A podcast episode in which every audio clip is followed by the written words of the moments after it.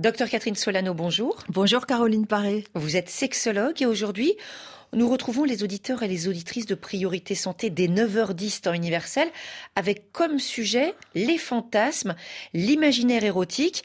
Alors faut-il en parler? Et d'abord d'où viennent Catherine ces fantasmes? Eh bien les humains, ils ont des fantasmes à cause des hormones sexuelles. À partir de la puberté, la testostérone chez les garçons comme chez les filles provoque des fantasmes, des pensées sexuelles et des rêves érotiques et donc c'est quelque chose de parfaitement naturel de commencer à avoir des pensées sexuelles, des fantasmes à partir partir de la puberté. Et chez les filles, il y a d'autres hormones, évidemment chez les femmes après, les œstrogènes qui peuvent aussi avoir un effet sur les fantasmes. Et donc ces hormones peuvent provoquer des, des fantasmes. Ces fantasmes, est-ce qu'ils ont une véritable utilité? Bref, à quoi servent-ils? Eh bien, les fantasmes, ça sert déjà à attendre. Par exemple, quand on est adolescent, on a des fantasmes, on n'a pas encore de partenaire parce qu'on est trop jeune. Eh bien, on fantasme, on imagine comment ça pourra se passer, ce qu'on aimerait faire. C'est normal et ça permet d'attendre et aussi d'une certaine manière de s'entraîner mentalement pour autant, hein, quand on est en couple, les, les fantasmes ne s'arrêtent pas.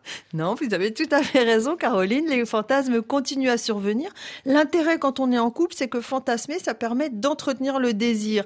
D'ailleurs, euh, en consultation de sexologie, quand un homme ou une femme n'a plus de désir, on lui dit est-ce que vous avez encore des fantasmes, des rêves érotiques, des pensées sexuelles? Ça permet de comprendre que peut-être cette personne peut manquer d'hormones ou chercher à comprendre ce qui se passe dans sa tête. Par exemple, une grosse anxiété ou une dépression, ça peut bloquer les fantasmes. Et on peut aussi fantasmer pendant la relation sexuelle. Tout à fait, les fantasmes, ça aide l'excitation à monter et donc l'orgasme à survenir. C'est donc un conseil qu'on donne aux personnes de fantasmer volontairement quand ils ont du mal à atteindre l'orgasme. Et tout à l'heure, docteur Solano, dans Priorité Santé, vous serez là bien sûr en direct pour répondre à toutes les questions. Ce sera dès 9h10, temps universel. À tout à l'heure.